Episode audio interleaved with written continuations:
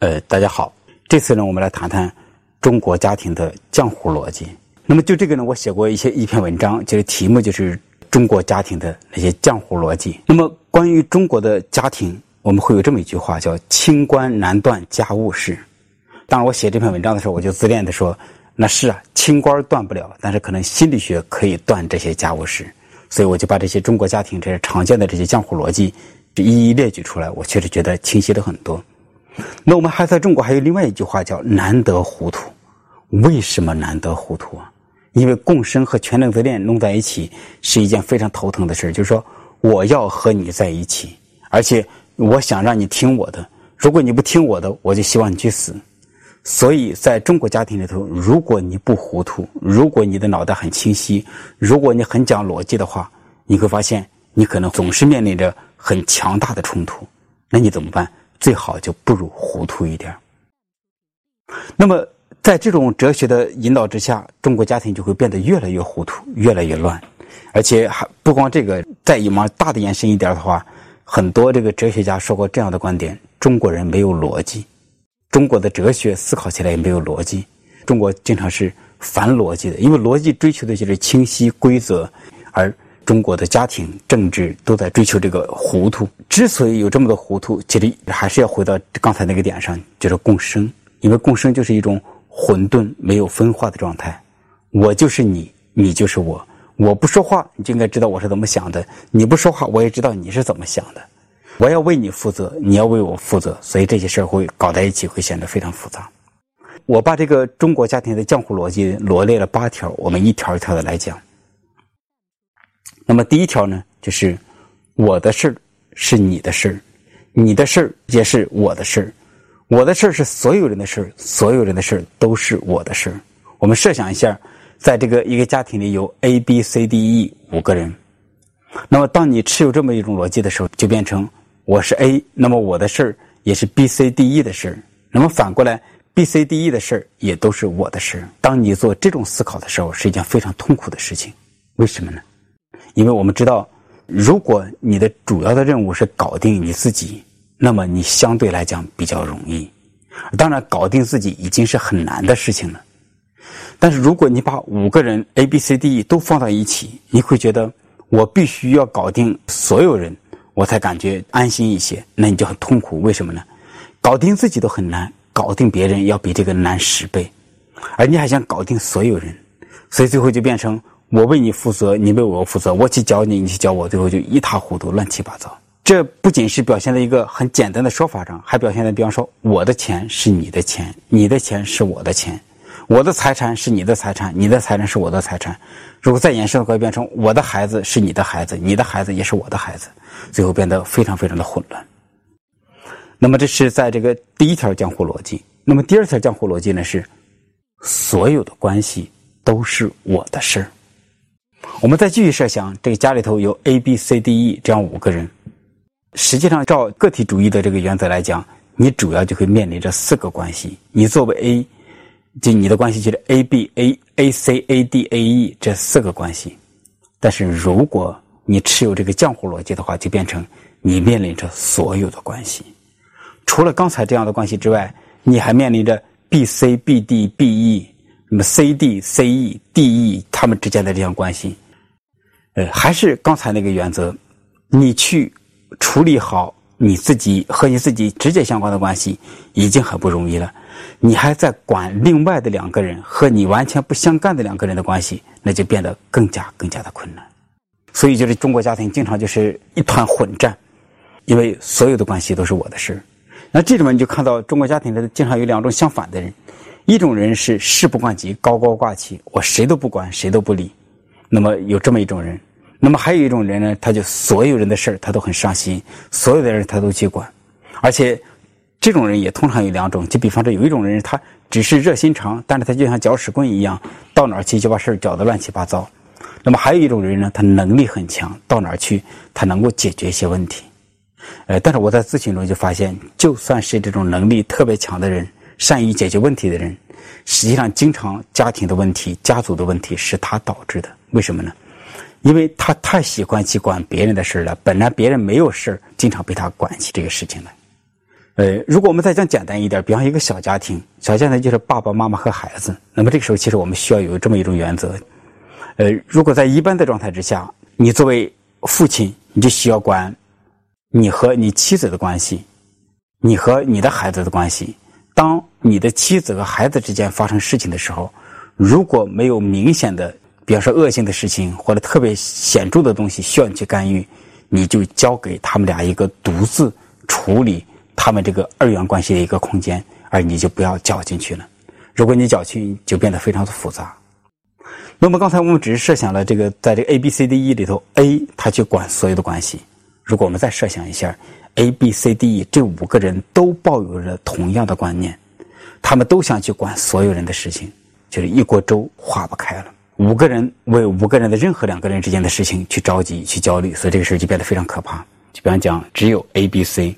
爸爸妈妈和孩子，比方你作为父亲，你就需要有这么一种理念，最好去处理那些直接和你相关的关系，比方你和妻子的关系，你和孩子的关系，而孩子和妻子之间的关系，你需要给他们空间，让他们自己去处理。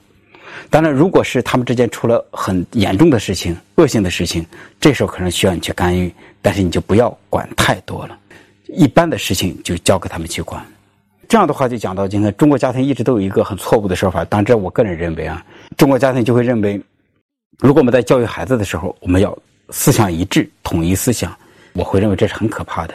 其实每个大人都可以用以他们的方式去跟孩子打交道，而且不是去管孩子。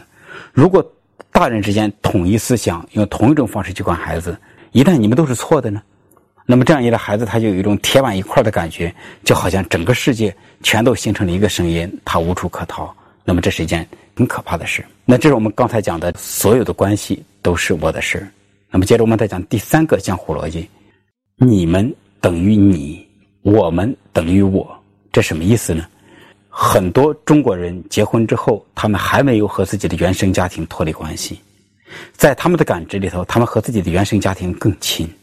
所以，中国经常是一个没有什么爱情的国家，因为爱情不如血缘。血缘就意味着我的家庭的所有人跟我形成了一个共同体，你的家庭所有人跟你形成了一个共同体，而且会出现这样的事儿：你们家的某个人如果伤害了我们家的某个人，那么就意味着你的整个家庭伤害了我的整个家庭，而且我要找你去算账。就比方说夫妻之间。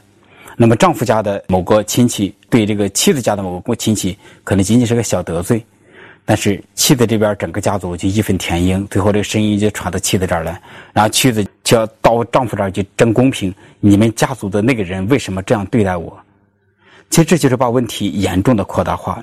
是两个家族之间有人发生了问题，最好他们两个直接去解决。如果一般的事情的话，那么不需要最后都回到。这个夫妻之间去解决这件事情，这样一来就相当于丈夫背着整个家族的人，而妻子背着整个家族的人，而且丈夫和妻子要分别为两个家族的人负全责。他们之间发生一点不愉快，他们都要去直接去处理。呃，我见过大量的中国家庭的悲剧都发生在这样的事情上。当然，我们可以再继续引申，这个事儿可以发展到非常有趣的一点：我们家的所有的东西都代表着我。你们家的所有的东西都代表着你，那么这样就变成，如果有人特别自恋的话，那就变成，你不能够攻击、否定、动我们家的任何东西，否则都是看不起我。反过来我也一样。就比方说，我有一个来访者，他本来就在城里长大，然后她的丈夫是山村的，就是而且他们山村真的就是用茅坑，就是挖一个坑，上面用木板、用架子搭一个东西，在外面用木头弄一个墙。到处都在漏风，而且摇摇晃晃。那么这个妻子呢？她首先在城里长大，她没见过这个东西。第二个，这个东西我想本身也很不安全，是吗？所以后来她就跟她丈夫说：“我们能不能在老家修一个厕所？这很简单，因为以他们的收入，修个厕所这简直太容易了。”结果丈夫大怒，就说：“你看不起我。”后来我在做咨询的时候，我就在心里感慨：“我说好吧。”这个丈夫的自我已经延伸到他们家里这个厕所身上了。如果动他们家的厕所，对他们家厕所做一个否定，也就意味着否定了这个丈夫的尊严。所以看到这个江湖逻辑可以延伸到这样的地步上。如果继续再发展呢，这个江湖逻辑还可以变成这样的事情。我做一个简化，比方说 A、B、C 之间，A 要找 C 说事情，那么通常都是不高兴的事儿。但是 A 很害怕直接去找 C，那 A 怎么办？A 通过找 B 给 B 施加压力，或者诱惑 B 去攻击 C，或者诱惑 B 把 A 的信息传递到 C 的那个地方去。那为什么会发生这样的事情呢？如果说中国人这个权力资源都很强。都知道不好惹，比方说，A 直接对 C 说：“我对你有一个要求，我希望你怎么怎么样。”那么这个张力就非常的大。一旦失败，那么 A 受不了，C 也受不了。所以，如果 A 去找 B，B 再把话传到 C 那儿去，这样一来，这个张力就变得轻了很多。当然，这不仅仅意味着张力。北京大学的一个学者，他叫吴飞，他写过一本书叫《浮生取义》，他是调查了他的老家那个村子的那个自杀的那个现象。那么他调查了很多这个自杀的事情都怎么起来的呢？其实都像是一场权力斗争。比方他书里头讲的这么一件事情：父亲要修自己的房子了，他希望儿子能够过来帮他的忙，但是他不会直接去找儿子，他就会给村里的干部说：“你看这个不孝子，我的房子坏了，他也不过来修。”结果这个声音传到儿子那儿去，那儿子很愤怒，就对村干部说：“就算他死了。”我也不去给他修，大概这个意思。本来是个气话，结果这个父亲就真的去搞自杀去了。那么这里面这个父亲为什么要通过干部把这个话传到那个儿子那儿去呢？你看，首先他这个传的方式很不对。他说儿子是个不孝子，用责怪的方式去表达他的要求。其实后来那个村干部他对吴飞就这样讲的：说如果这个父亲直接对儿子讲，我希望你来帮我修修房子，其实儿子很乐意来做这件事情。但是，假如父亲这么做，其实父亲就意味着在求自己的儿子，就意味着他处在一种劣势。那么，他不愿意用劣势的方式去求自己的儿子。也就是说，这个父亲的自恋感非常的强，他连向儿子发出这么一个简单的请求的信息，他都不愿意去做，反而要通过别人的嘴责怪自己的孩子，让孩子通过暗示明白父亲需要什么，然后过来满足自己的父亲。那么，在这个里头，无非用了这么一个说法，叫道德资本，什么意思呢？他的说法是在中国的家庭政治里头，你斗争的时候有两个资本，一个是权力资本，一个是道德资本。如果我有了权力资本，我就直接命令你按照我的来。但是权力资本不容易啊，那有时候我就攒这个道德资本。道德资本就是我是个好人，我没求你，我没花你的钱，反而不断的给你。这样一来，我的道德越来越高，而你一直在欠我的。到最后你欠我的太多了，你就不得已服从于我。这是一种政治斗争的这么一种手段。那么，也就是如果我明确的向你表达我需求什么，其实都意味着我在损害自己的全能自恋，损害自己的道德资本。所以，在中国家庭里头，还经常有这样的现象。这也是一种糊涂哲学，就好像我们很少非常明确的说我想要什么，我需要什么，而是要通过种种暗示让对方来揣摩自己的心思。因为如果是你揣摩我的心思，你满足了我，我很高兴。我首先有一种感觉，你看。我不说，你就知道我是怎么想的，我感觉很好。同时，因为我没有向你说，所以这不损害我的道德资本。刚才我们讲了四个江湖逻辑，我们再继续第五个江湖逻辑。我把它称为叫做透明。透明的意思就是，我不说，你就应该知道我是怎么回事而你不说，我就知道你是怎么回事这也是一种很可怕的江湖逻辑。为什么呢？因为沟通理解是非常不容易的。我们都需要沟通，然后慢慢的才能知道对方是怎么回事。因为如果你通过沟通得到对方的信息，这个时候就是一种真切的、明确的信息。那么这样一来，当然是减少了糊涂。但是，假如你有这么一种判定，我知道你是怎么想的，你应该知道我是怎么想的。那么这个时候，其实我们都是根据自己的想象来判断对方是怎么回事。这样一来，导致了这个糊涂。之所以有这个透明的这样一种心理机制，其实还是跟共生直接相关。像我们一再强调的，对婴儿来讲，他觉得我就是妈妈，妈妈就是我，我不需要对妈妈说，妈妈就知道我在怎么想什么。同样的，妈妈也不需要说话，我就知道她在想什么。所以，透明是从这个现象而来。那么，第六个江湖逻辑呢？那是这样子：所有的事儿都粘到一起。不知道大家有没有注意到，夫妻吵架很容易这么去做。吵架的时候，本来就是因为一件很小的事比方说你你今天做饭把盐放多了，那么接着吵着吵着就变成把这辈子所有的事都要吵一遍，那么这是在干嘛呢？就说我要把这辈子所有的事都粘到一起去，去给你争一个对和错。那么这也是江湖逻辑。江湖逻辑本来就是粘，是不粘到一起？假如仅仅是做饭盐放多了这么一件事，这是一件很小的事。如果我们就事论事就来谈论这件事，这是很好去处理。但是因为全能自恋的巨婴都在追求我是对的，你是错的，所以因为这么一个做饭盐放多了这么一件事，他们也可以吵得天翻地覆。而且为了增加自己的资本，所以他要把这辈子所有的事情都粘一起，而且这个所有的事儿无非就是你对不起我。这样一来会导致一个结果：我记得的你的事情，都是这辈子你对不起我的事而你记得的我的事情，都是我这辈子伤害过你的事情。所以大家就不断的来累积这个玩意儿。那你说我们的婚姻到底或者家庭到底是在干什么？所以说，当有人这样跟你吵架的时候，你就注意这种江湖逻辑。当然，你首先注意你自己的江湖逻辑。那么后来，当我明白这个江湖逻辑之后，我就发现，其实吵架可以变得很简单。比方说，如果有人跟我吵架。他想吵 A，那我就给他吵 A。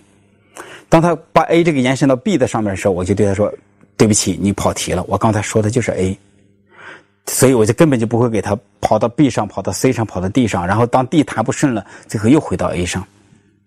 那么实际上大家要注意啊，那种歇斯底里的吵架，很喜欢吵架，一吵架就爆的这种人，而且特别喜欢就我是对的这种感觉的人，他一定会使用这个逻辑。当你给他吵 A 的时候。他觉得自己站不住脚了，他就换成 B；当再 B 话题又站不住脚了，他就换成 C；C 话题又站不住脚了，他又变成 D；D 话题站不住脚了，他又回到 A 上。所以你变成你跟他对话变得很困难，而且你总觉得似乎总是你理亏，而对方还挺厉害。实际上这个时候，这种笨嘴笨舌的人，你只要做一件事就行了，你就只跟他谈一件事，我就只跟你谈 A，你别给我扯别的。那么吵到最后，这个时候如果这样分对和错。其实对和错是能够分得出来的，但是实际上用这种所有事都粘在一起，用这个方式来吵架的人，本来不是争的对和错，其实他争的就是你是错的，我是对的，所以你要听我的，争的就是这么个玩意儿。第七条的江湖逻辑，那就是这样的：你要为我的感受负责，你要为我的命运负责。这个必须得说，常见于女性。哲学的说法就是，女性容易处在第二性的位置上。容易处在说他者的位置上。照简单的说法是，中国女性很容易感觉到她是要依附在一个男人的身上，因为男人在外面闯，他的地位啊什么的，好像都取决于这个男人。所以就是女人就会觉得我的命运就取决于就是我找一个男人。那么结果这个就变成我的这一生过得好和不好都是取决于这个男人，而大多数人似乎自己的命运都过得不是那么如意，那就变成。我的人生的所有的不幸都是因为你，这一点我深有感慨。有一次我做咨询的时候，我一个来访者对我讲了这么一句话，他说：“我妈人很好，就是恨我爸。”他这样讲，我当时觉得突然之间感觉有点如五雷轰顶，我就有很多事啪啪啪就串起来了。我就在想，天哪，这句话简直是百分之七十的中国成年女性的一种概括。你可以回顾你的爸妈和你的爸爸之间的关系，包括回顾。你和你的伴侣之间的关系，你会看到，大多数中国女性不自觉的就会掉进这么一个种坑里头。那么，首先我们刚才讲的，你要为我的命运负责，这女人会觉得她的命运依附在男人的身上。但是，关于这件事儿，我会有一个很大的引申，就是到底什么样的命运女人才会满意？我在大三的时候，冬天从北京大学回石家庄，结果在火车上认识了一对母女，后来那个女孩就成为我的红颜知己。她的妈妈第一次在火车上向我倾诉，就哭了。讲的大概事情是我年轻的时候都是和那些顶级的高干子弟在一起跳舞的，结果我后来嫁给了这么一个普通的工程师，然后这辈子没有出人头地，没有活得怎么怎么样。像这件事我当时并不是很明白。来到现在，当这种故事听得多了，我才明白，其实这样的女性在说这么一句话：我本来是应该嫁给皇帝的，我本来是应该做皇太后的。又或者做皇妃的，就谁想到我跟了这么一个普通的这样的男人？所以中国男人都有一个皇帝梦，而中国女人都有一个皇后或者皇太后梦。男人会觉得我没达到这个皇帝位，觉得自己不满足；而女人又会觉得我没达到皇后和皇太后的位置，也觉得不满足。皇帝还可以自己去争取，那你怎么达到这个皇后、皇太后的位置上？其实就需要依附在男人的身上。所以很多对命运的不满来自来自于这个地方。而前面我们还讲了一个比较简单的事情，就是你要为我的感受负责。我很痛苦，都是因为你。如果大家学心理学的话，心理学有一个基本的原则，就是尊重你自己的感受。如果你的感受越是别具一格，你就越需要尊重你的感受。那么很多人听到这句话觉得很棒，我要尊重我的感受，我要尊重我的喜怒哀乐。但是这句话同时还有另外一句话相对应的，就是你要为你的感受负责。每个人都要为自己的感受负责，因为每个人的感受都是外界传来一个刺激，我的身体、我的脑袋经过一系列的加工，最终让我产生了一种感受。所以这个感受是由我来决定的，而不是那个传来的信息所决定的。但是通常我们会认为你给了我一种信息，然后我有了某种感受，所以我就怪你让我有了这样的感受，所以这也是一种江湖逻辑。假如你认定你要为我的感受负责，那么当然这个事情变得很复杂；但如果你把它变成我要为我的感受负责，那么这个事儿就变得很简单。如果我要为我的命运负责，那么这时候你更是怪不得别人。前面讲的一共是七条江湖逻辑，其实这七条江湖逻辑，不得不说在女人的身上似乎更容易看到一些。因为这也是一个基本的现象，相对来讲，女性更加感性，觉得更加重视链接，所以女性的世界就是链接更多、更丰富，同时也意味着不够清晰；而男人的世界就比较重逻辑，就所以男人的世界相对来讲清晰一些或者理性一些。当然，这并不是绝对的。那么，男性通常有一个独有的逻辑，前面这七条逻辑，男人通常也会有，但是后面有一条通常是男人独有的逻辑：我没有问题，问题都是你的。我没有错，错都是你的。我不痛苦，你看你痛苦，所以咱们俩关系里的事都是你的。这是常见的男性的一个逻辑，因为男性可以屏蔽掉自己的感受，活在逻辑和头脑里，但是女人就不行，女人必须活在丰富的情感链和链接里。所以男人就可以使用这个逻辑，就说我们不需要动情感，而且男人会觉得，你看。在我们的关系里头，就是你痛苦嘛，就是你整天觉得不对，所以问题仅仅是你的。那么这是男人的一个江湖逻辑。那实际上前面那句话也算稍微有点绝对，每个人要为自己的感受负责。在这个原则之下，我们继续来说，其实很多感受也是在关系中发生。所以就是当夫妻之间产生很多事情的时候，如果夫妻能够一起去面对，同时抱有另外一个原则，就是。我的感受我负责，但是这个感受也确实发生在我们关系之中。我很想知道你那边发生了什么，我想这也是一个很重要的信息。那么刚才我们讲了这个八条这个江湖逻辑，我们可以来看看，在你的周围，在你的身上有多少条是比较清晰的。当你清楚了这些江湖逻辑之后，当你的家庭再发生这样一团江湖的事情的时候，你就可以想办法去化解这些事情，而且你可以指出来你们之间到底发生了什么。